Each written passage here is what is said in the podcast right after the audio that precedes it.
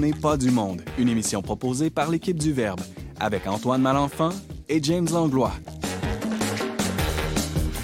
Cette semaine à l'émission, Simon Lessard explore avec nous le sens profond du mot liberté. Maribel Mayorga nous explique comment son parcours de vie l'a amené des studios de Disney jusqu'au corridor du dicaster des communications du Vatican.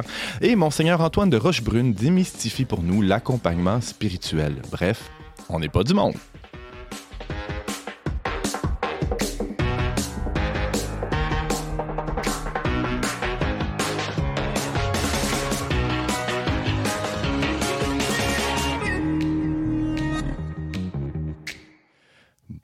Bonjour à tous et bienvenue à votre magazine Foi et Culture. Ici Antoine Malenfant en compagnie de l'inénarrable James Langlois. Salut!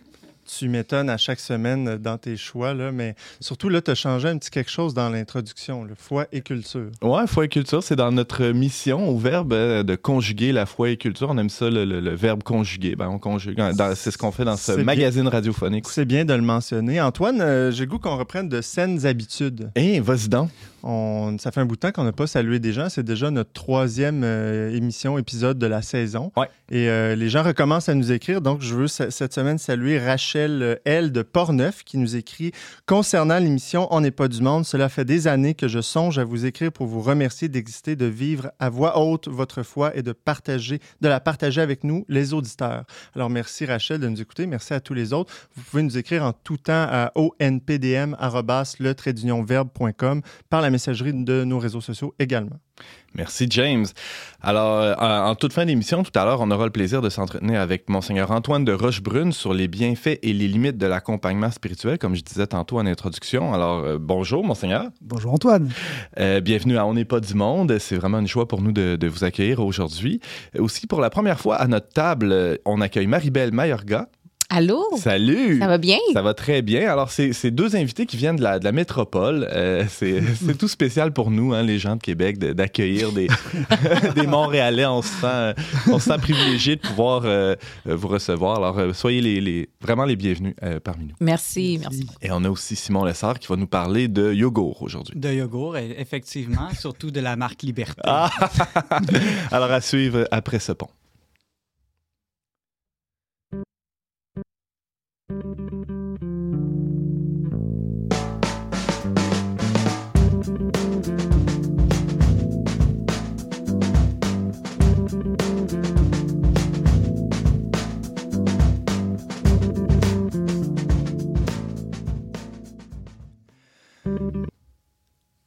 Le cinéaste Pierre Falardeau disait que la liberté n'est pas une marque de yogourt et les gens de Québec pourraient rajouter que c'est pas juste un magasin de fourrure en basse-ville aussi, hein, la liberté. Et pourtant, euh, s'il y a un mot qui a été utilisé comme argument de vente de produits ou de, de, de, promotion d'une idéologie, ben, ben, c'est bien celui de la liberté. Euh, mais de, de, quoi on parle exactement quand on utilise ce mot? Allons demander à notre chroniqueur Simon Lessard, philosophe de salon et accessoirement rédacteur pour Le Verbe. Salut Simon. Allô Antoine. pourquoi tu euh, envie de nous donner un cours de philo, euh, philo 2 Philo 2, ouais. je me suis dit, ben parce que ça fait longtemps qu'on l'a fait, mais on s'en souvient plus. Donc aujourd'hui, tout simplement, je vais vous résumer ce qu'est la liberté et vous faire un cours complet sur le sujet. Tu as 14 minutes euh, bien tapées. non, non, évidemment, on va dire seulement quelques petits points de, réflexion. En fait, Antoine, ça a commencé que j'ai remarqué comme deux phénomènes de société qui semblent contradictoires. D'un côté, depuis le début de la pandémie, on limite certaines libertés individuelles ou collectives. Hein. on pense au confinement, au couvre-feu, maintenant le, passeport sanitaire.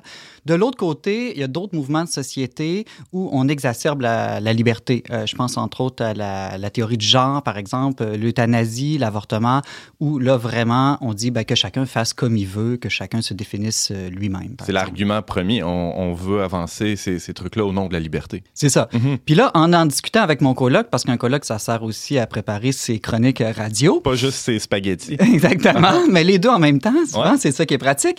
Il me faisait remarquer, parce qu'il est très intelligent, que c'est pas aussi contradictoire comme mouvement de société qu'on pourrait le penser. Euh, parce que lui, ce qu'il voyait, puis j'approuve en ce sens-là, c'est que dans les deux cas, il y a un désir de contrôle. En mhm. fait, je veux contrôler mon corps, je veux contrôler mon environnement, je veux contrôler la nature, les maladies, les virus, le moment de ma mort, le moment de ma grossesse. Euh, et puis, euh, donc, même quand euh, on, semble vouloir limiter la liberté, c'est souvent par, parce qu'on pense qu'on va être plus libre si on contrôle tout, tout, tout. Mais c'est pas le cas, je te sens venir. Là. Ben, en fait, le contrôle, c'est pas mauvais en soi. Là, on a quand même une intelligence, on a un jugement pratique. Je veux dire, quand je vais à l'hôpital, euh, je veux un peu contrôler la maladie, oui, c'est correct. Euh, Quand je planifie mes vacances, je veux un petit peu contrôler, même si on sait que ça va jamais se passer comme prévu. Mhm. Euh, c'est quand le contrôle devient obsessif, quand il devient absolu, je pense que là, vraiment, il y a, il y a un dérèglement. Alors, est-ce que la, la liberté, c'est ce qu'on veut faire? Euh, si, si- c'est ça, si, on, prend- si on prend l'exemple des vacances, si je veux aller en Gaspésie, c'est c'est ça être libre. Est-ce que être libre, c'est faire ce qu'on veut quand on veut, comme Ouais. on veut? C'est un peu ça la question. Mhm. Donc, dans, dans cet esprit de parfaitement tout contrôler pour toujours arriver à faire ce qu'on veut, bien, euh, ça va peut-être t'étonner, Antoine, mais je répondrais oui. ce que je veux dire, c'est oui, la liberté, c'est faire ce qu'on veut, mais ce qu'on veut, il faut ajouter un mot, vraiment. Donc, une première distinction, je pense, à, à ajouter, c'est que des fois, on se trompe sur ce qu'on veut vraiment. Hmm. On s'illusionne. Puis, euh, peut-être une première euh, nuance à faire, c'est qu'il faut apprendre à faire la distinction, je pense, en nous, entre nos désirs hein, et notre volonté. Des fois, on, on prend l'un pour l'autre. Donc, par exemple, moi, quand je vois un sac de chips, euh, j'ai vraiment le désir de le manger au complet. Mais est-ce que c'est vraiment ce que je veux? Parce que, évidemment, je le sais que si je le mange tout, après, je vais me sentir très mal. hein. Ou, à l'inverse, euh, quand c'est le temps d'aller faire du jogging, j'ai souvent pas le goût. Hein, de- Très peu de désir. c'est ça. Mhm. Pourtant, je sais très bien qu'après l'avoir fait, je vais me sentir bien. C'est pour ça que finalement, je veux le faire, même si je sens pas le désir à ce moment-là en moi. Donc, une première donc, remarque qu'on pourrait dire sur euh, comment vivre concrètement sa liberté, c'est apprendre à faire la distinction entre comment je me sens avant de faire quelque chose par rapport à comment je sais que je vais me sentir après l'avoir fait. Fait que c'est. Si on, par- si on parle des désirs, c'est plus les, les- les passions, les pulsions, puis la, la- la liberté ou le, le- ce qu'on veut, ça serait plus au niveau de la, de la raison? Au niveau de la, de la raison qui nous guide, donc dans le fond, euh, quand je regarde qui je suis, mon environnement, que j'évalue les choses, de voir qu'est-ce qui me convient vraiment pour Mhm. mon bonheur, euh, disons, durable, et non seulement qu'est-ce qui est un, un caprice ou un, un- un désir très superficiel. Donc ça, ça permet, je dirais, de, quand je reviens à l'idée de, de contrôle dont je Ouais. parlais tout à l'heure, ben oui, la liberté, c'est une forme de contrôle, mais peut-être davantage un contrôle de soi, une maîtrise de soi, plutôt qu'une obsession à vouloir contrôler le monde entier et les autres autour de soi. Bon, là, tu viens de dire des, des mots assez importants. Là. Il y a des choses qu'on peut contrôler ou mépriser, maîtriser, c'est-à-dire euh, notre personne, là, Mhm. jusqu'à une certaine limite. Euh, mais le monde extérieur, euh, c'est beaucoup plus limité ce qu'on peut, ce qu'on peut faire, ce qu'on peut. Ben, notre liberté, On- finalement. On, peut quand même mettre un chapelet sur la corde à linge pour essayer de contrôler la météo. Ah oui? Mais des fois, on se rend compte que ça marche pas parfaitement. ça permet d'arriver à une autre distinction que je trouve intéressante, classique en philosophie, qu'on va appeler liberté extérieure par rapport à liberté intérieure. D'autres euh, penseurs ou mystiques vont parler de liberté de consentement. Euh, par exemple, moi, j'aime bien aussi euh, en parler en termes de liberté de pouvoir par rapport à liberté de vouloir. C'est-à-dire que, euh, imagine un oiseau, Antoine, dépressif. Mm. Un oiseau, pour nous, c'est un peu le symbole de la liberté. Tu sais, ça peut aller où ça veut, quand ça veut. Ah, si j'avais les ailes d'un oiseau, je partirais pour Québec. En tout cas, quelque chose comme ça. les ailes, les ailes d'un ange. Les ailes d'un ange, c'est encore mieux, exactement. Ça, c'est la liberté totale.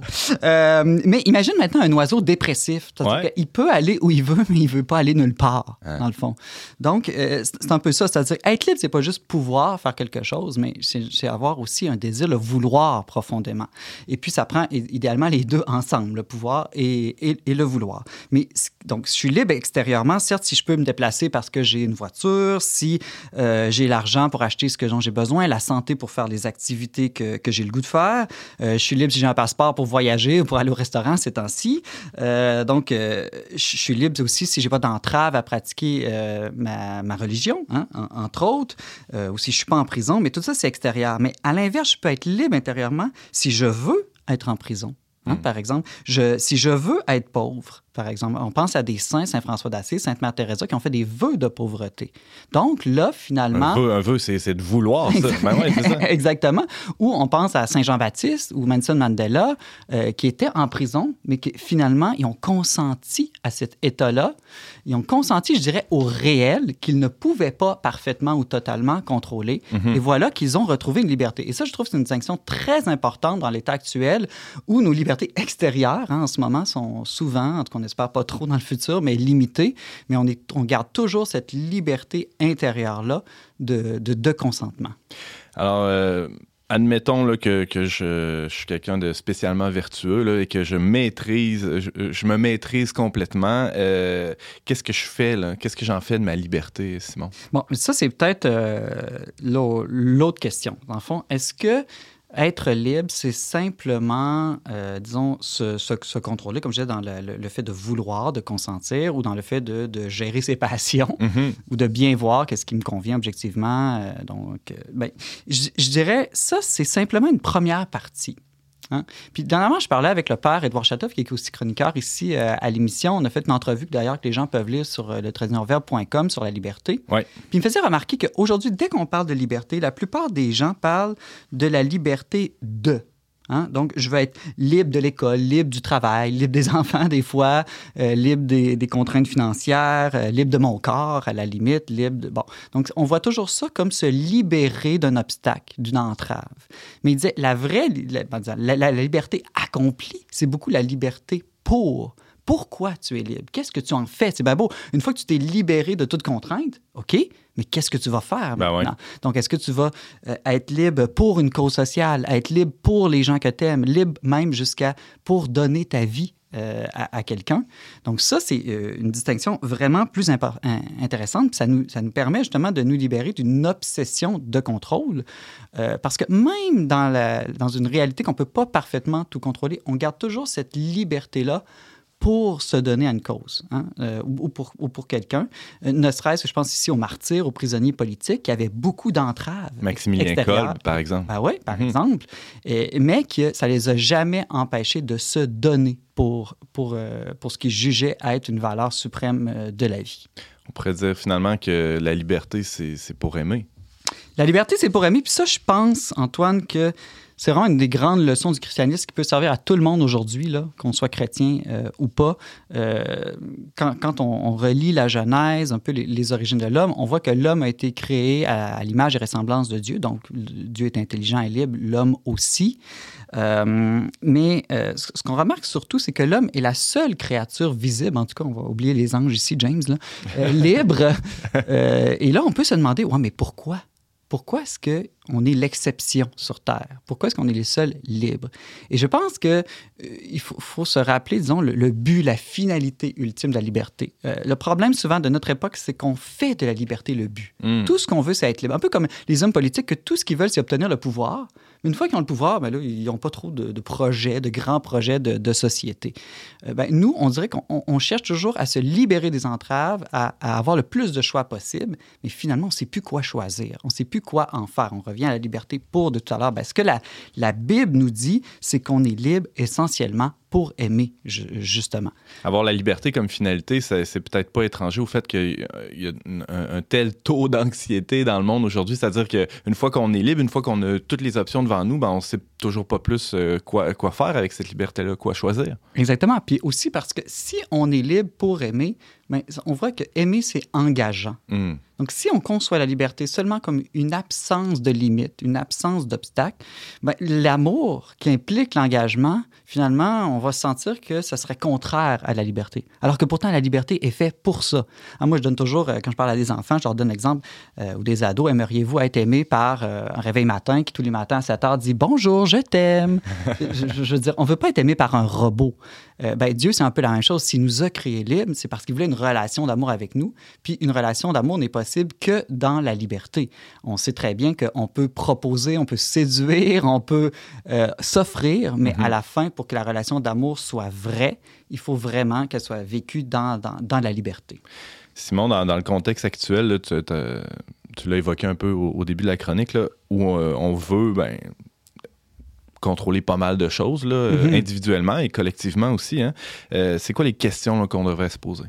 Ben, euh, je, je pense qu'à un niveau, disons, personnel, là, je ne veux pas entrer nécessairement ici euh, au niveau politique, là, mais on, on peut se poser deux questions. Est-ce que d'abord, je veux surtout contrôler les autres ou me contrôler moi? Donc, ça, c'était peut-être les deux premières distinctions que j'ai j'ai apportées au début de, de la chronique. Et la deuxième, qu'est-ce que je veux en faire de ma liberté? Qu'est-ce que je vais en faire concrètement. Là? Mm. Parce qu'aimer, il y a plein de manières ou de choses qu'on peut aimer ou de personnes euh, qu'on peut aimer. Et je trouve qu'il y a une belle image dans la tradition chrétienne de ça. C'est tu sais, le fameux tableau de Michel-Ange dans la chapelle Sixtine. On voit Dieu qui tend sa main là, vraiment pour toucher l'homme. Et puis, Dieu, il tend presque au bout son doigt. Mais pas tout à fait, hein, parce qu'il respecte la liberté de l'autre. Et puis Adam, lui, qui est nonchalant, tu vois. Mais lui, Adam, il respecte plus le gars qui ne sait pas trop quoi en faire encore de sa liberté. Donc, Il il y a la possibilité euh, physique, disons, de le lever son doigt. Là. Exactement. Donc, euh, nous, je pense qu'il faut garder ces deux choses-là. Euh, plus imiter Dieu. Dieu, lui, qui utilise la liberté pour la relation d'amour, mais en même temps, qui ne l'oblige pas, qui respecte la liberté de l'autre. Hmm. Simon, tu dirais que c'est qui est l'homme libre par excellence, selon toi? Mais là, en bon chrétien, j'ai pas le choix de répondre que Jésus, mais n'oubliez pas qu'il y a aussi une femme très libre Ah, ah, qui oui. s'appelle Marie et qui est une experte de la liberté de consentement. Mais ça, c'est une vraie question. Hein? La liberté de Marie, euh, il y a plusieurs chrétiens, qui se demandent étais-tu vraiment libre, hein, Marie, de, de- de dire oui euh, si elle était euh, conçue sans péché, tout ça, ça, ça pose des questions, non? Ouais, mais on fera une autre chronique là-dessus, Antoine. Mais juste un, un petit point. Souvent, on pense que la liberté, c'est la liberté de faire le mal, mais ça, c'est complètement faux. Uh-huh. Dieu est 100% libre, puis lui aussi, il fait pas le mal. Euh, la, la Vierge Marie n'a jamais fait le mal, elle était pleinement libre. Même chose euh, pour Jésus. Donc, la liberté, c'est vraiment cette possibilité de choisir des moyens en vue d'une fin euh, qui, qui est tout ordonnée à l'amour, à la communion aux autres et à Dieu. Jusqu'à la croix, même. Jusqu'à la croix, je pense que c'est le test ultime de la liberté. Simon Lessard, tu nous euh, faisais euh, mon Dieu, un cours de philo, euh, de philo 101, 102 en fait. Euh, en 15 petites minutes, tu nous as expliqué c'est quoi la liberté. Avez-vous appris quelque chose? euh, vous? Moi, j'étais euh, j'étais de même. j'étais de même. Parce que honnêtement, tu sais, veux pas, bon, ben, par mon passé aussi, c'est, c'est difficile d'être libre. Des fois, Mhm. c'est nous-mêmes qui, qui nous mettons des pressions puis tout ça, puis finalement, on n'est pas les pas en tout. Euh, fait que qu'est-ce que tu viens de dire? Euh, moi, ça m'allume. Moi, ça m'allume énormément. Moi, ça m'allume énormément. Merci, merci beaucoup Simon et euh, à la prochaine. À la prochaine.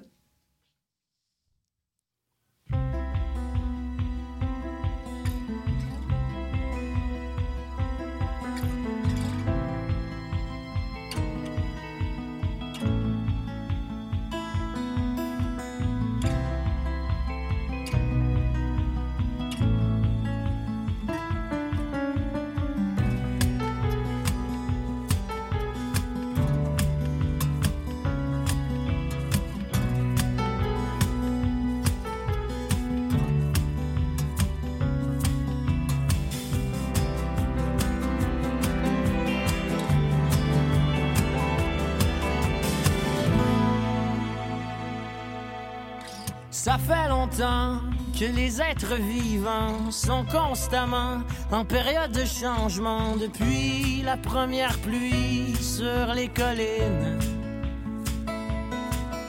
C'est pas moi qui le dis, c'est la théorie de Darwin. Aujourd'hui j'ai compris.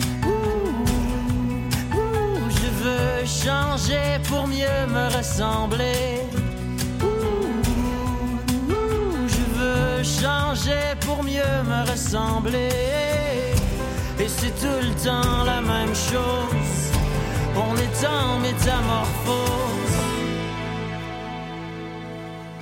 L'évolution, c'est trop scientifique. Je me pose des questions sur ma vie en plastique. J'ai besoin d'une meute ou d'une muse? Quand je ziote l'émeute, ça m'amuse. Aujourd'hui, j'ai compris. Ouh, je veux changer pour mieux me ressembler. Ouh, je veux changer pour mieux me ressembler. Et c'est tout le temps la même chose. On est en métamorphose. C'est la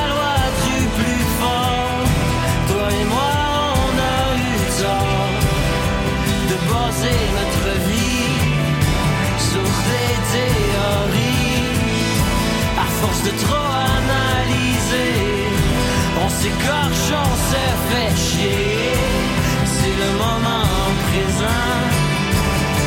La seule science, je pense.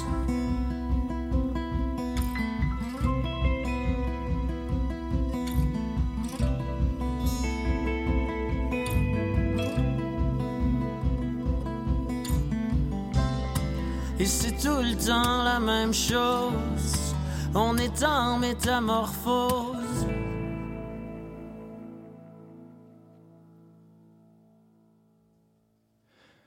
Vous êtes avec Antoine Malenfant à la barre d'On n'est pas du monde. C'était la pièce Métamorphose de l'auteur-compositeur-interprète Émile Bilodeau. Les changements de carrière et les reconversions sont monnaie courante dans le milieu du travail aujourd'hui, mais quand même, passer des studios de Disney aux coulisses du Vatican, ben, c'est pas banal. Hein? euh, c'est ce qui est arrivé à la danseuse professionnelle Maribel Mayorga, aujourd'hui édimeste pour les communications du diocèse de Montréal. Salut Maribel. Allô, ça va bien? Ça va bien, toi? Oui, merci. Ouais. Alors, tu as témoigné de ton parcours de vie et de foi dans la, la plus récente édition du, du magazine Le Verbe. Euh, et là, on a évidemment pensé à t'inviter à On n'est pas du monde pour, pour poursuivre le, le témoignage. Et là, euh, sans hésiter, tu as, sauté dans un train et Ben tu oui. es avec nous aujourd'hui. Pourquoi c'est euh, c'est important pour toi de, de témoigner? C'est une nécessité? Euh, vraiment, merci de l'invitation parce que vraiment, je crois, je, je crois très fortement à ce que vous faites comme travail, surtout ici au Québec. C'est très, c'est- c'est pas, euh, c'est pas facile. Et aussi le témoignage de foi parce que pourquoi je donnerais pas mon témoignage de foi? Il m'a tellement sauvé. Il, on se- Dieu m'a tellement sauvé, il m'a pris littéralement que je me dis, mais est-ce que quelqu'un peut écouter pour que so- la personne aussi peut le vivre, puis l'autre personne peut le vivre, puis l'autre personne peut le vivre? Mhm. Parce que si on le garde en soi, ben là, c'est, euh, c'est, c'est beau pour toi, mais je pense que Dieu aimerait ça que tu le partages. Euh, comme on a tous des dons, on a tous des talents, Ouais. mais il faut le partager, il faut pas garder ça pour nous. Un peu comme les, les premiers temps de l'Église où, euh, où c'était plus fort qu'eux, hein, les premiers chrétiens. Il fallait qu'ils partagent ce qu'ils venaient de voir, ce qu'ils venaient de vivre. Voilà. Tu te sens comme ça? Eh, eh, eh. En fait, euh, ben, humblement, humblement parce qu'ils ont fait un méchant travail. Euh, mais, mais oui, je trouve que c'est c'est nécessaire. Puis même, moi aussi, je suis d'autres personnes qui font leur témoignage de foi Ouais. parce que ça, chacun euh, a reçu, euh, on a un appel différent.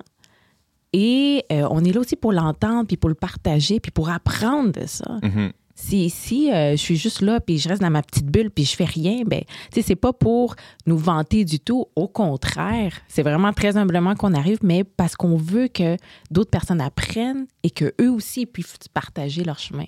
Alors, euh, parlant de, de chemin, euh, rebroussons chemin un peu et allons voir d'où le Seigneur t'a tiré parce que tu dis, il m'a- il m'a prise, là, il m'a ramassé là où j'étais. Où étais-tu euh, quand le Seigneur t'a saisi? Oui, t'es. Euh, en fait, euh, bon, je dansais. En fait, j'ai toujours, euh, j'ai toujours bon, grandi dans la foi et tout ça. J'étais servante de messe quand j'étais jeune et tout. Donc, oui, j'avais Dieu très proche de mon cœur. Euh, par contre, il y a eu un temps vers début vingtaine où je, je, de- je me doutais vraiment. Donc, j'étais danseuse professionnelle. Je suivais les artistes un peu partout, que ce soit en Europe ou euh, il y a des euh, y a des Walt Disney Productions qui est venu aussi euh, au Canada pour tourner et tout, des artistes ici. Mais j'étais bien, j'étais très confortable, disons là, qu'est-ce que je faisais. Jusqu'à temps qu'à un moment donné, pendant une tournée dans un hôtel, j'ai juste craqué. J'ai craqué, j'ai senti que j'étais plus bien. Je faisais de l'anxiété, j'avais des palpitations pendant que j'étais en, en tournée européenne pour une artiste québécoise. Et pour moi, c'était pas normal. Ça faisait 15 ans environ que je dansais sur une scène devant des milliers. Fait pff, moi, ça Pas de problème, pas, pas de problème, je peux te le faire ça. Ouais. Mais là, la palpitation, puis là, j'étais malade, malade. Il y avait une poubelle dans une coulisse, une autre poubelle dans une coulisse jusqu'au haut, parce que the show must go on, on s'entend-tu? et, et, mais je me sentais pas bien. Donc, je priais, je priais Dieu. J'étais seule, je m'en souviens, je me renfermais, j'étais pas avec mes amis. Jusqu'à temps que, rendu dans ma chambre d'hôtel, je me suis vraiment mis à genoux, puis j'ai juste pleuré. Puis je m'en souviens, je, on- je le parle en anglais, disons, puis je disais I surrender. Je, je me euh, surrender, je me, Je m'abandonne. je m'embarque. Je me rends. Je ouais. me Je rends. me rends. Hmm. Puis c'est là où j'ai dit, je peux plus continuer. Puis c'est là où j'ai ren- reçu le genre d'appel qui me disait, j'ai besoin que tu donnes plus. À partir de là, ça a juste confirmé mon plan que j'avais en arrière qui était de commencer, finir en fait mes études en communication. Uh-huh. Je les avais comme mis en, en plan B. J'aime ça en communication. Euh, finalement, je, j'étais allée voir le producteur, chose à ne pas faire les danseurs. Allée voir le producteur, hey, merci, il faudrait peut-être que j'aille au Canada. Puis il dit, ben là, je me retrouve avec une danseuse de moins. Ouais. Mais il était assez fin pour me dire, écoute, c'est clair que tu vas pas bien. là. Ouais. Fait que retourne chez vous. je suis retournée, j'ai fini mon bac. euh, j'ai, bon, j'ai été, euh, je suis tombée enceinte, j'ai fini mon bac et tout. Et finalement, à partir de là, les choses sont juste se sont empilées une par-dessus de l'autre. Donc, euh, à- dès que j'ai fini mon bac communication, j'ai, j'ai travaillé dans, à Météo Média comme présentatrice euh, météo. À partir de là, euh, bon, c'est les Lumières. À partir de là, Diocèse de Montréal. Puis là, maintenant, ben, Vatican un peu. Fait que ça n'a juste pas arrêté. Ah ouais. Ça m'a juste confirmé vraiment que, que, que j'allais de... Que cet appel-là, il- Ouais. il, il résonnait pour vrai. Oui. Euh, comment t'expliques ça, Marie-Belle? L'espèce de, de fatigue, de maladie ou enfin, puis là, tu te sens appelé à donner plus. C'était pas un peu contradictoire pour toi? Ouais, mais j'étais pas libre, justement. j'étais Ouais, pas libre. Simon, cette semaine, nous parlait de la liberté. C'était pas ce que tu voulais vraiment, comme Simon dit. Ouais. Exactement, exactement. C'était. euh, tu sais, quand on dit on- je me sens pas à mon X, quelque chose comme ça, j'étais pas bien. Tu sais, quand on n'est pas bien, comment tu veux donner? Comment tu veux donner si on n'est pas bien? Euh, donc, dès que j'ai reçu cet appel-là, pour moi, je me suis dit, faut que je donne. Faut que je donne. J'étais pas bien, je donnais pas, je me sens mal. Là, je reçois l'appel, je me sens libre, faut que je donne. C'était, c'est aussi simple comme ça dans ma tête. Puis, quoi de mieux, quel mieux feeling que de donner, qui est de servir? Ouais. C'est, le meilleur feeling au monde, je trouve. Alors là, tu as fait tout ce parcours-là pour atterrir dans, dans les bureaux du diocèse de Montréal. C'est quoi ton rôle là-bas? Et. Et dimestre. Qu'est-ce que ça fait? Qu'est-ce que ça mange euh, en hiver? Qu'est-ce que ça mange en hiver? Donc, on. Euh, ben, je travaille dans le site web, euh, je gère les réseaux sociaux. Mhm. Euh, bon, ben, comme on travaille aussi dans le monde catholique, on fait un peu de tout. On fait juste euh, une chose. Et tâches connexes. Tâches connexes, intenses. Euh, On prévoit certains articles pour les prochaines euh, euh, l'infolettre, la diffusion de l'infolettre. Euh, bon, euh, Monseigneur Lépine, euh, l'arche- euh, l'archevêque de Montréal, s'il veut faire des vidéos, mais il faut vraiment préparer ça aussi dans le studio et tout. Donc, euh, euh, une On t'a vu, araignée, là. on t'a vu sur une vidéo TikTok avec euh, le, Oui, le père Emmanuel C'était son a- idée. Ah ouais? C'était son idée. J'ai dit, OK, ben c'est bon, là, par TikTok, là. je vais le faire, je vais le faire avec vous. Mais c'était son idée, puis j'étais super euh, heureuse d'embarquer avec Toi, lui. tu l'appelles le père TikTok? Oui, bon. Emmanuel. On n'y avait pas pensé. ouais, ouais, ouais, je- ouais. Et là, tu as fait quelques pas de danse sur cette petite vidéo-là. Est-ce Oui. que tu as recommencé à danser? Est-ce que tu as continué de danser ou tu as complètement coupé? J'ai complètement arrêté, mais euh, tu sais, plusieurs personnes, est-ce que tu t'ennuies de. Ouais. Euh, je m'ennuie de, de danser pour danser, mais je m'ennuie pas de danser pour quelqu'un. Ah ouais. Danser pour quelqu'un, ça, c'est un X dans ma tête. Si c'est pour quelqu'un, bon, ça va aller au ciel. Mais je veux dire, je veux plus être derrière une artiste parce que. Puis en même temps, les contrats que j'avais, ça, ça relatait plus vraiment avec la personne que je commençais à devenir, si je peux Mhm. dire. Par rapport. Tu sais, un monde artistique, c'est très. euh, c'est pas un monde facile. Mais ça, j'allais te demander, j'imagine que dans l'univers de la danse, bon, Disney, c'est peut-être moins pire, mais il y, a une- il y a un aspect de sexualisation de plus en plus Ouais. du corps, entre autres des femmes et des hommes aussi au- aujourd'hui. Ça doit pas être euh, facile là, Non. d'être une personne de foi dans cet univers-là. Ah non, c'était pas facile, pas pantoute. C'était euh, c'était même très difficile parce que, bon, ben, t'as des valeurs. Puis est-ce que tu te mets en bikini? Est-ce que tu veux mettre, euh, comme eux, ils disent topless? Est-ce que tu veux, tu sais, des affaires comme ça? Euh, puis moi, bon, heureusement, j'ai toujours eu la chance d'avoir des bons producteurs puis qui respectaient qui j'étais Mhm. aussi. Euh, mais, je veux pas, moi, je- comme je disais dans le magazine, j'allais dans une coulisse, je me mettais à genoux avant de rentrer sur stage, je tapais le stage puis je me faisais le signe de la croix parce que c'était mon moment. Je pouvais pas ne pas faire ça. J'ai compris que Dieu m'a donné un talent concernant la danse. Je, je vais l'utiliser. Là, maintenant, par contre, je le chiffre pour autre chose. Je veux dire, euh, je sais que plus tard, ça va venir. Peut-être pas moi en train de danser, peut-être que je sais pas. Je vais collaborer sur. euh, je sais pas. Je sais pas. Un événement. euh, Les JMJ. Les JMJ. euh, on sait pas. Une comédie musicale sur la vie d'un grand saint. Oui, on sait jamais. on sait jamais. Euh, tu, euh, tu parlais que tu as, reçu la foi à la maison. Euh, Oui. Maintenant, tu es à ton tour euh, maman. Oui. Et comment tu, euh, tu transmets la foi à, à ton enfant? Est-ce que c'est euh, de la même manière que ce que tu as reçu? Comment tu vis ça? J'essaie, euh, humblement, je, je veux dire, mes parents viennent du Nicaragua, fait que la foi catholique est très, très, très euh, présente. Euh, puis oui, je veux dire, elle- ma fille, elle a 4 ans, donc euh, on essaie de commencer à peine. Et euh, puis elle me pose des questions. Je, je vois que, c'est sûr que comme mère, on met toujours la pression haute, Euh, mais, euh, mais c'est fou comment on peut apprendre d'un enfant. C'est fou comment on peut apprendre un enfant, qu'elle nous, nous parle de Dieu, qu'elle, qu'elle commence à faire des liens et tout. On va à la messe tous les dimanches. Donc, je, je fais de mon mieux. Humblement, je fais de mon mieux. C'est bon.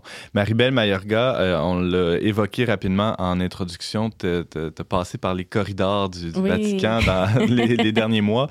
Euh, raconte-nous comment tu as atterri là. Euh, en fait, c'était un concours Il faut dire ici, autour de la table, tout le monde est jaloux. Là. que j'ai vu le pape. c'était un concours mondial que le dicastère des communications ont lancé. OK. ils voulaient, ils cherchaient 10 jeunes euh, professionnels en communication pour justement aller euh, participer à un projet qui s'appelle Faith Communication the Digital Worlds. Donc, euh, comment mettre la foi dans le monde des médias, le monde mhm. digital. donc, après plusieurs entrevues, j'ai été sélectionnée pour le Canada. Je suis la seule du Canada. Vous étiez combien là, en tout? dans le monde là, à participer à ce oh, programme? Bonne question, mais ça a l'air qu'on tape des, des, des mille, mille, mille, mille, mille. Puis sélectionné à la fin? On est 16. OK. On est 16. Ouais, finalement, il dit OK, 10, c'est un petit peu tough, fait qu'on va mettre ça 16.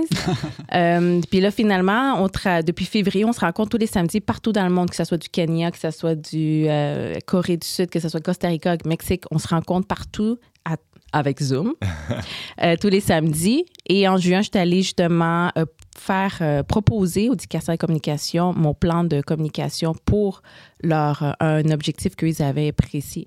Donc, on a reçu une certaine formation vocationnelle de Cardinal Taggle, si vous voulez, un autre, des professeurs vraiment, vraiment. J'apprends tellement de ces professeurs-là partout dans le monde. Et à partir de là, il fallait nous-mêmes, on avait, on était divisé par équipe de quatre. Et il y en a une qui travaillait dans le dicaster pour euh, ce qu'on nomme les saints, les dicastères des. Euh, la cause des saints. La cause des saints, euh, la librairie du Vatican. Donc, on était vraiment divisés. Et moi, c'était le dicaster des communications. Donc, il fallait que j'aille dans le bureau de Vatican News et dire ben voici ce que vous devez faire. puis je tremblais, je pas, je tremblais parce que c'était comme OK, mais ils ont avec la directrice et le directeur, ils ont vraiment compris un objectif que pour moi, c'était très important. Euh, je, je suis arrivée avec un, petit switch, disons, puis il dit, euh, nous, un objectif qu'on veut, c'est que les gens puissent connaître le, monde du Vatican et tout. Puis, euh, je m'en souviens, j'ai comme prié avant de le dire, puis j'ai dit, écoutez, j'aime votre objectif, mais j'aimerais ça le faire un switch. J'aimerais ça que vous puissiez rentrer dans le monde des gens, que le monde du Vatican puisse rentrer dans le monde mm. des gens. Euh, puis ils ont totalement accepté. Fait que j'ai été tellement. Je pense que j'ai bu comme deux verres de vin après parce que je me dis yes. Euh, donc, le, ça a été accepté. Donc, à partir de là, on continue de travailler. C'est ça que vous faites chaque samedi. Euh, après, quand vous, vous réunissez sur Zoom, vous. Donc, ouais. ouais ce, premier, ce premier projet-là est, fini. OK. Là, on travaille sur le deuxième projet qui est en construction maintenant. C'est un nouveau site web qu'on essaie de construire concernant les quatre basiliques pontificales là-bas à Rome. Donc, vraiment apporter, pas juste à titre d'informatif, mais vraiment apporter une expérience aux gens qui ne peuvent pas être là en présent, présentiel. Ah, ouais, Puis vraiment apporter ça euh, comme notre expérience à nous, notre témoignage, mais aussi que les gens puissent vivre une expérience quand ils rentrent dans la basilique. Simon? Je me demandais de ton point de vue, là, quel est le plus grand peut-être atout de l'Église et le plus grand défi du point de vue de la communication? Oh. t'as une, as une tu peux répondre à une des deux aussi. Vraiment, je pourrais faire ça comme en 15 minutes. Le plus grand, le plus grand atout, euh, je trouve que Dieu nous a transmis quelque chose d'extraordinaire, puis qu'on ne peut pas travailler seul, on, est on travaille en équipe, euh, puis que la foi, l'exemple qu'il a envoyé en fait son seul fils unique pour nous sauver puis que la foi qui, qui nous a été transmise par cet exemple-là est, est, grandiose. Fait que je pense qu'en travaillant ensemble, en collaborant ensemble, ça, je trouve que c'est notre plus grand atout. Mm-hmm. Désolé pour les petites technique. techniques. Travaille avec nous, James. Merci infiniment, Maribel, d'avoir accepté de témoigner euh, une fois de plus. Et euh, on peut lire ton euh, l'entrevue que James a fait avec toi dans le plus récent numéro du magazine Le Verbe, du numéro de septembre-octobre. Hein, c'est bien ça, oui. Et à très bientôt. Merci, merci. with extra ability. Pushed time to next century. Somewhere his craft lost control. Guess where he stopped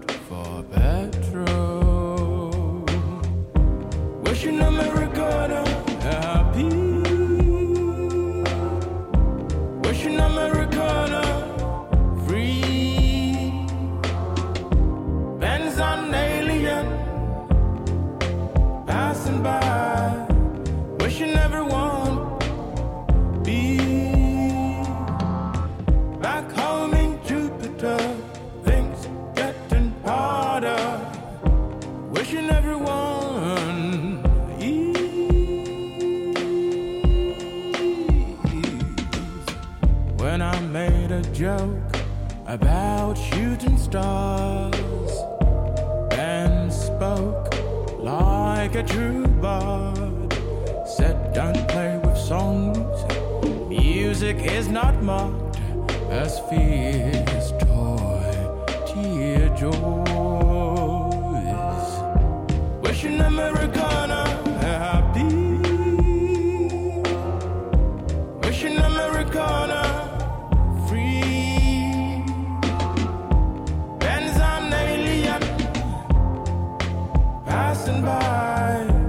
Wishing everyone be back home in Jupiter. Things are getting harder.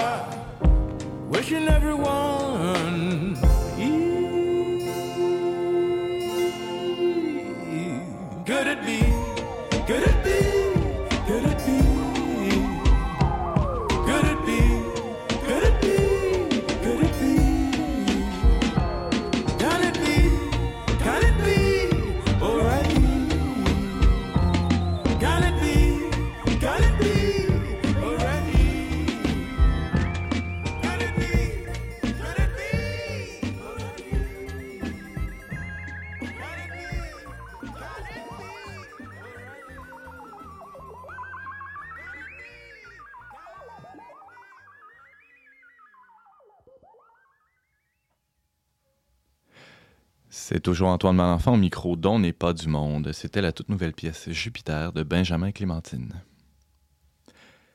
Récemment, la Cour a permis à un recours collectif d'aller de l'avant contre une communauté religieuse au Québec. Au cœur de la requête, un nouveau concept, celui d'abus spirituel. Évidemment, entre le guide qui fait de l'accompagnement spirituel et le gourou, hein, il y a un saut qualitatif de taille, il faut le souligner.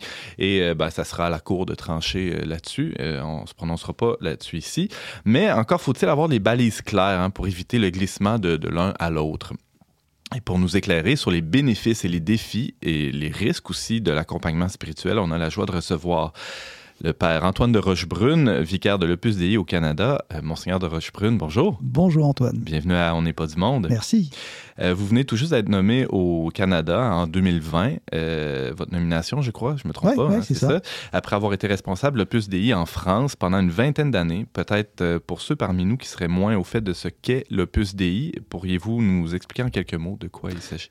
Bien, c'est un chemin de sainteté, de sanctification pour les laïcs, hein, essentiellement, euh, au milieu du monde.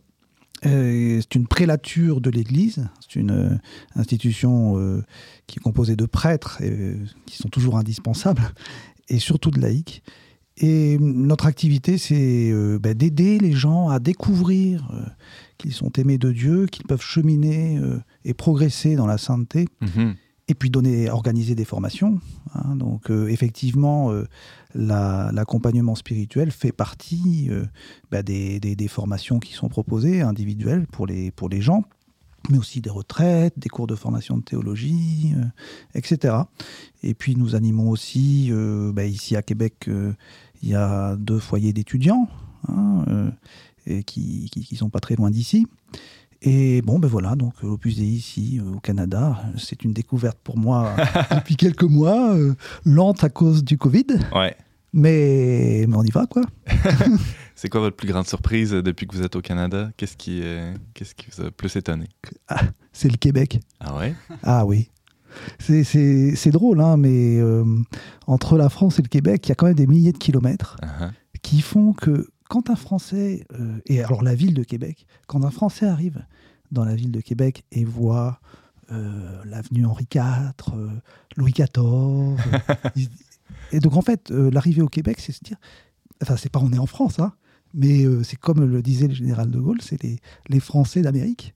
C'est un peu une, une constatation d'une grande proximité entre les Québécois et la France, Mhm. même si on est différents, mais en France, euh, je suis du sud-ouest de la France, je suis très différent des Alsaciens, euh, Bah oui. des Bretons, euh, donc, donc les, les- les- les différents. Voilà, c'est le Québec. Père de Rochebrune, euh, on, on l'a évoqué un peu plus tôt, vous, euh, dans le PSDI, il y a de l'accompagnement spirituel qui se fait. Oui. Euh, ça peut euh, prendre diverses formes euh, de, de, de, de formation, par exemple, mais il y a de la- de l'accompagnement individuel aussi qui se fait. Est-ce que ça se fait nécessairement d'un prêtre vers un, un laïc? Comment, quelle forme ça prend? Pas forcément, effectivement. Euh, ben, ça prend la forme de... de J'allais dire, c'est comme quand vous voyez un, un entraîneur sportif euh, ou euh, un coach. Ouais. vous vous mettez d'accord avec lui au départ.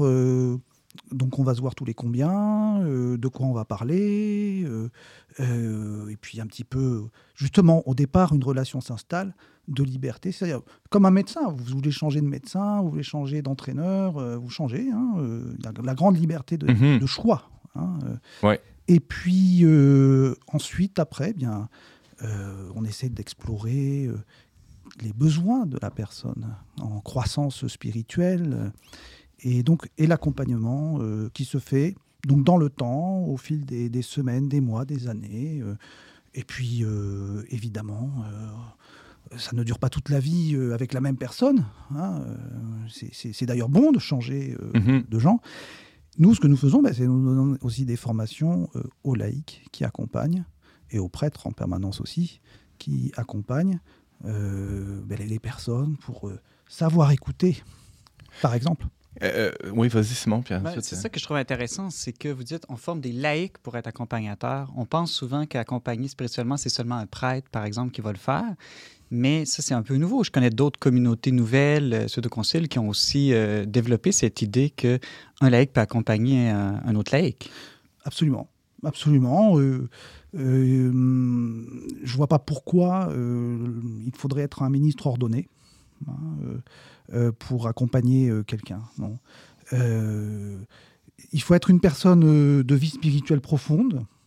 Et évidemment, puisque c'est euh, notre euh, euh, projet, c'est de, de faire en sorte que les laïcs, et, enfin, dans- au milieu du monde, puissent avoir une vie spirituelle profonde.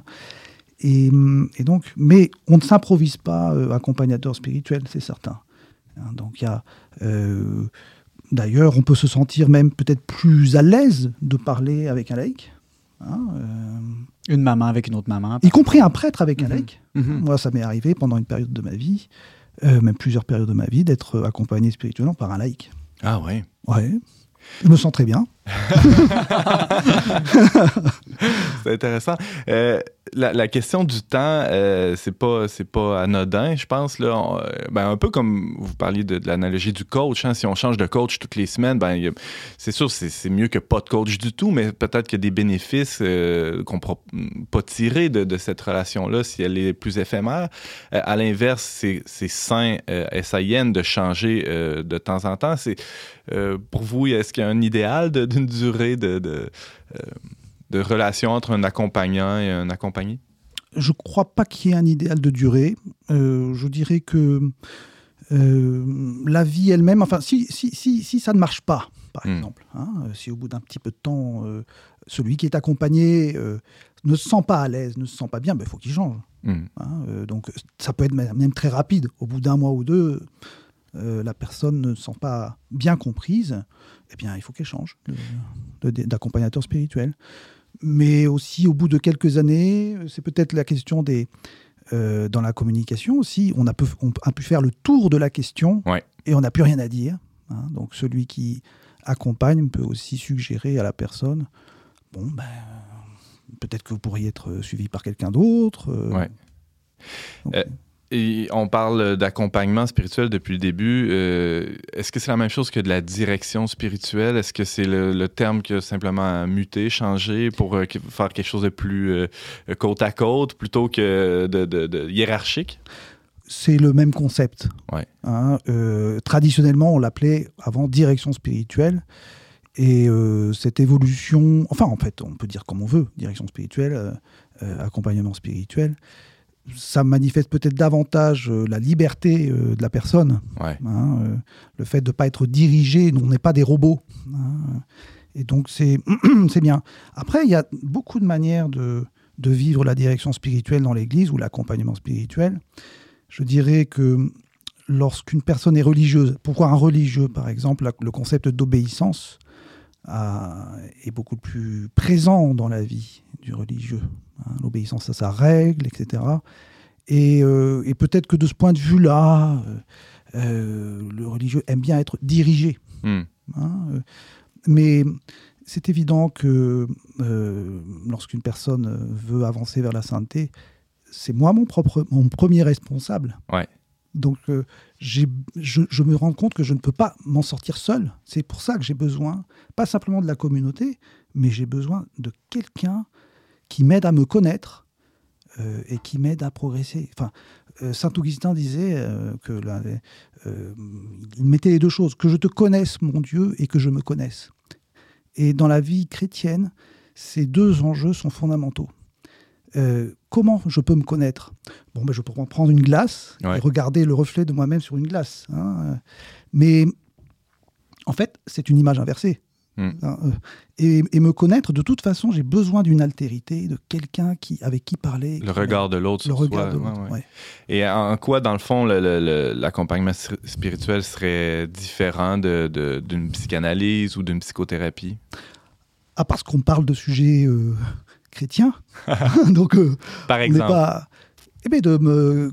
comment je peux placer euh, euh, mes moments de relation avec Dieu dans ma journée euh, Qu'est-ce que je pourrais lire d'intéressant pour me Ah. former un peu euh, comme livre hein, de lecture Bon. résoudre une question difficile familiale, une relation compliquée avec son conjoint, hein, améliorer son propre caractère.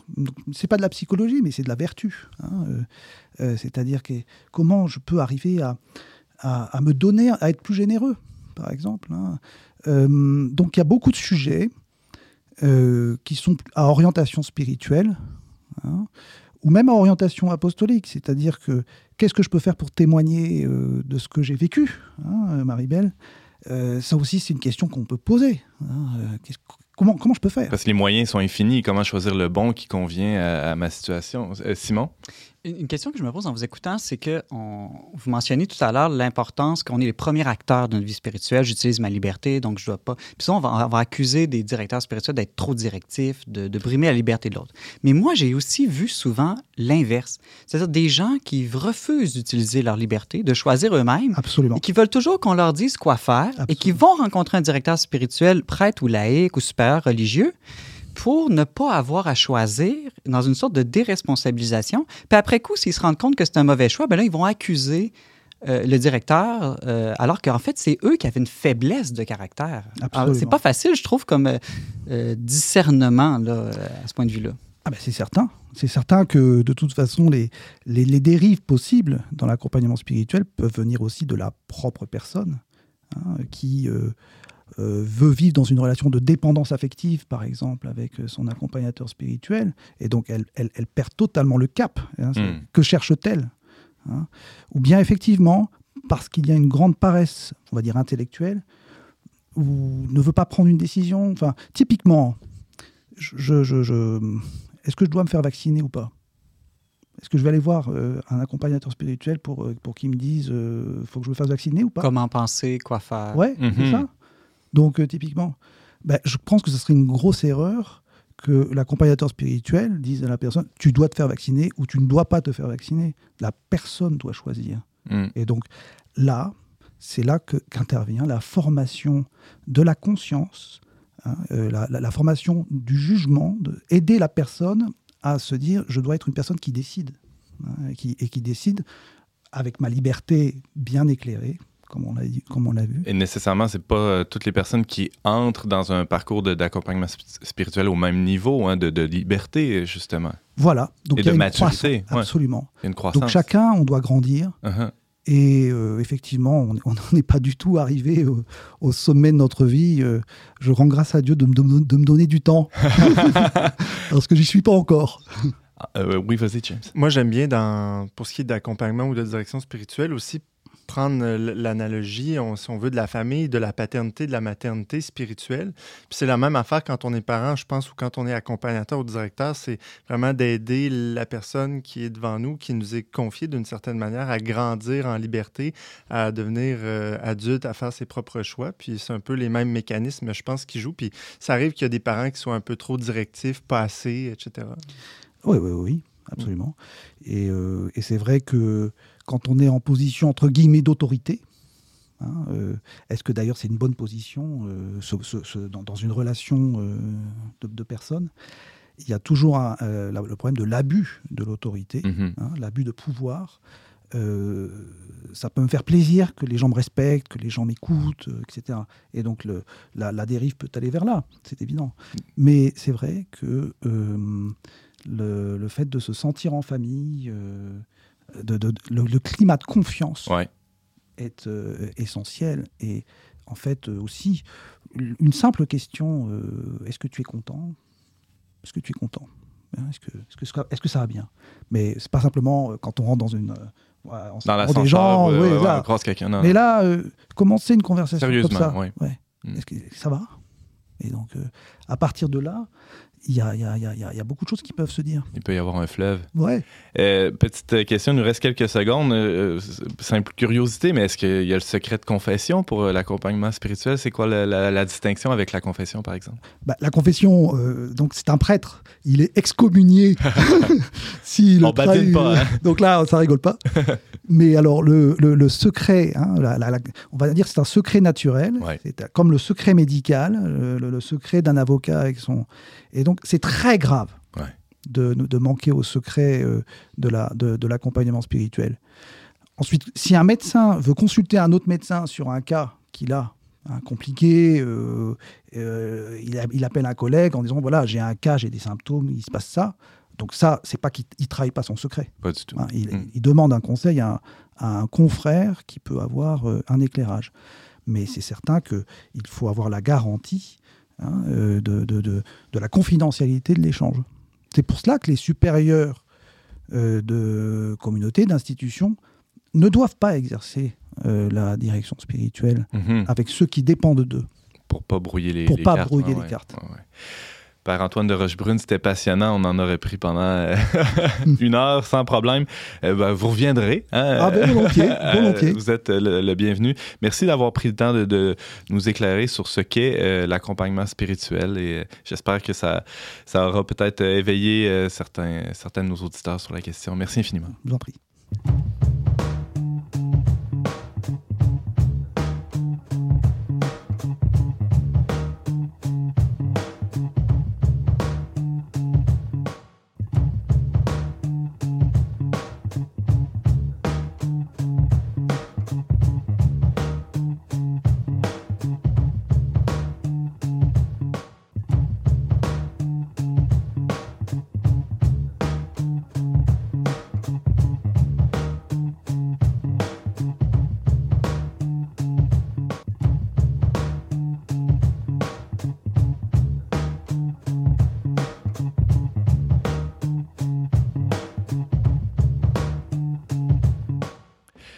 Déjà tout pour cette semaine, mais avant de vous quitter, quelques petites suggestions de nos chroniqueurs et invités. Tiens, commençons euh, avec le Père Antoine. Une, une suggestion de lecture, je crois.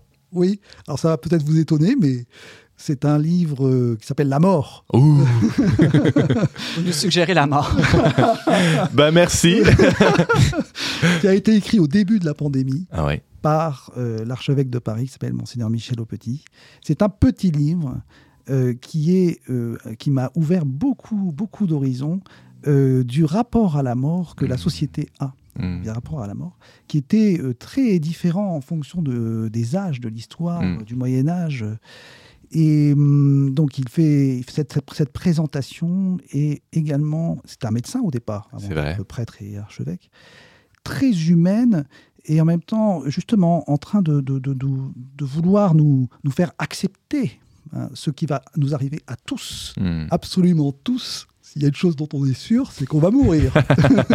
Donc ça vaut la peine euh, d'y penser de temps en temps. Bah ouais, bah ouais. Et c'est ce que fait Monseigneur Aupetit dans ce petit livre intitulé tout simplement la mort. La mort. Merci, Père Antoine. Simon? Alors moi, je propose la liberté plutôt que la mort. Alors dans la, la suite de ma chronique, il y a un livre qui est paru en 2019, mais qui est encore parmi le top des ventes euh, dans le milieu chrétien et, et catholique.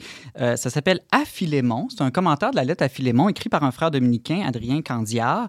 Euh, et le sous-titre, c'est Réflexion sur la liberté chrétienne. Donc c'est un des plus petits écrits du Nouveau Testament, le petit billet à Philémon, mais on sait que c'est un esclave.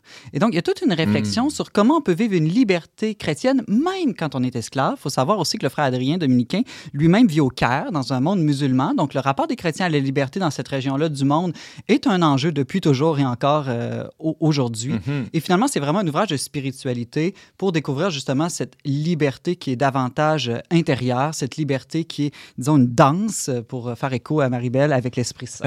Écoute, je vais, lire le livre. Donc, ça s'appelle À Philémon, Réflexion sur la liberté euh, chrétienne, Adrien Candiard. Merci, Simon. James? Ben moi, je vous propose la mort de votre liberté en vous abonnant à notre chaîne YouTube. non, non, c'est pas vrai. Mais oui, c'est vrai dans le sens Vous allez devenir dépendant, hein, C'est ça. Mais euh, un- on en parle là, depuis quelques temps que le Verbe, euh, maintenant, on, a lancé nos vidéos. On a rendu aussi cette émission euh, disponible en, en- en vidéo également. Donc, notre chaîne YouTube est maintenant ouverte et a commencé bien alimentée depuis euh, deux semaines. Donc, vous pouvez vous rendre sur youtube.com barre oblique le Verbe. Ça va vous emmener à notre chaîne. Toutes nos émissions vont être disponibles également sur Facebook. Merci, James. Merci, Père Antoine de Rochebrune. Merci, Maribel Mayorga. Merci aussi à Simon Lessard, chroniqueur habituel à l'émission. Et merci à vous tous d'avoir été avec nous euh, cette semaine. Vous pouvez réécouter ou partager cette émission en tout temps via, via votre plateforme de balado-diffusion préférée. Pour tous les détails, visitez le verbe.com oblique radio. Je remercie euh, nos dévoués chroniqueurs et invités, James Langlois et Marie-Pierre Larose à la technique, ainsi que la Fondation Lucien Labelle pour son soutien financier. On se retrouve la semaine prochaine, même heure, même antenne, pour une autre émission dont n'est pas du monde.